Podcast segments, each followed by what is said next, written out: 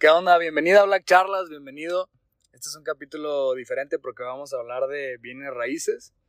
Eh, yo creo que voy a estar compartiendo una entrevista cada 15 días y va a estar intercalado cada 15 días con algunas pequeñas consultas de bienes raíces y arquitectura. Hoy quiero hablar de terrenos, eh, cuáles terrenos te podrían generar mejor plusvalía, qué ubicación elegirlos y con quién es mejor sacar los créditos, que son dudas que me han preguntado algunos amigos, clientes, etcétera, que de repente les puede funcionar. Eh, ¿En qué zona elegir para que me genere mejor plusvalía? Esto lo voy a explicar con dos ejemplos sencillos que son los que tengo ahorita en puerta con mis conocidos.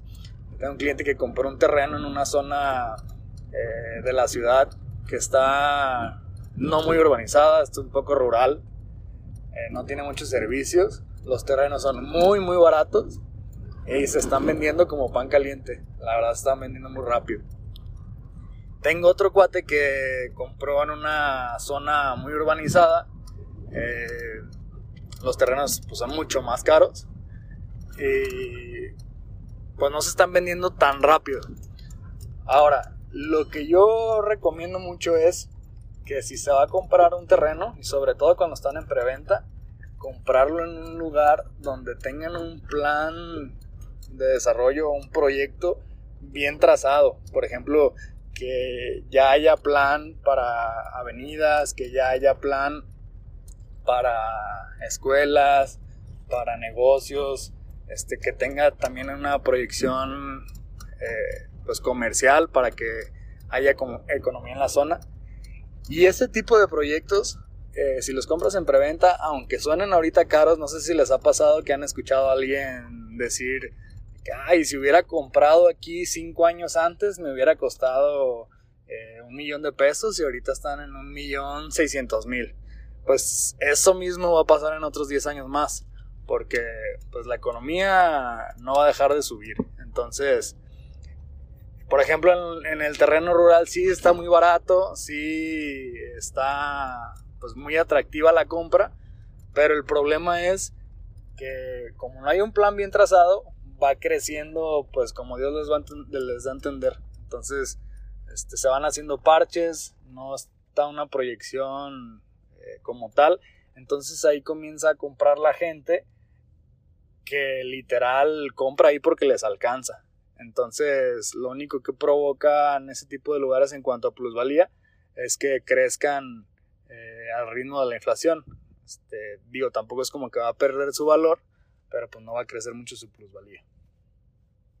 Ahora, cuando ya eligieron un terreno, eh, me han preguntado que qué es mejor, si elegir un terreno en la esquina o elegir un terreno a la mitad de la cuadra.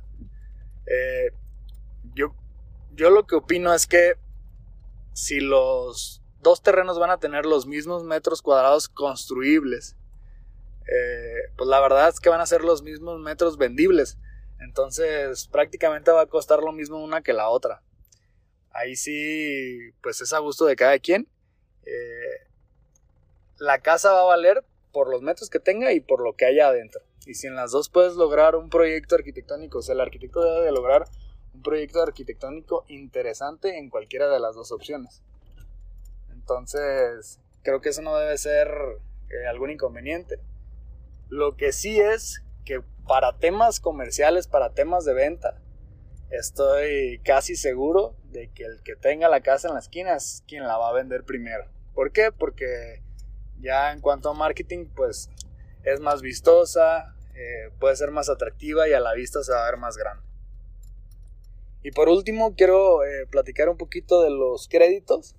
Con quién sacarlo, pueden ir directo al banco, pueden sacar el crédito donde mismo, eh, donde compren el terreno, o pueden buscar un broker hipotecario. en cuanto a costos, en todos lados debe ser lo mismo. Realmente los vendedores de terrenos o los brokers pues son comisionados del banco. Entonces tienen que tener las mismas tasas, los mismos contratos.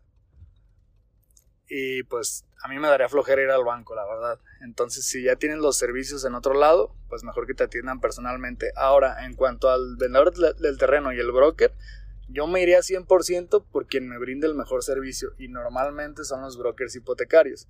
Eh, debe haber excepciones de que haya asesores de ventas muy buenos y que te atiendan súper bien, pero la verdad es que pues el trabajo de ellos es la venta.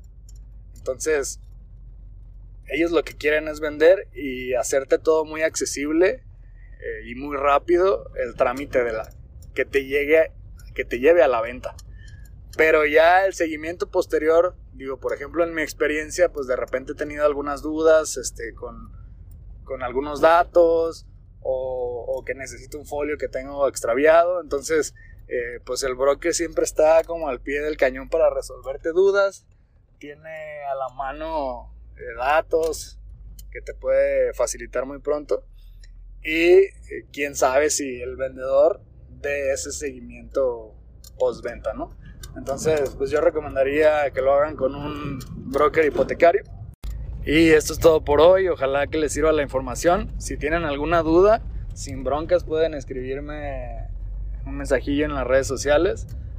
Con la experiencia que tengan les puedo eh, resolver lo que, lo que sea. Estoy como Alfonso Sánchez-BL en todas. Y pues por aquí nos estamos frecuentando en un próximo podcast. Saludos.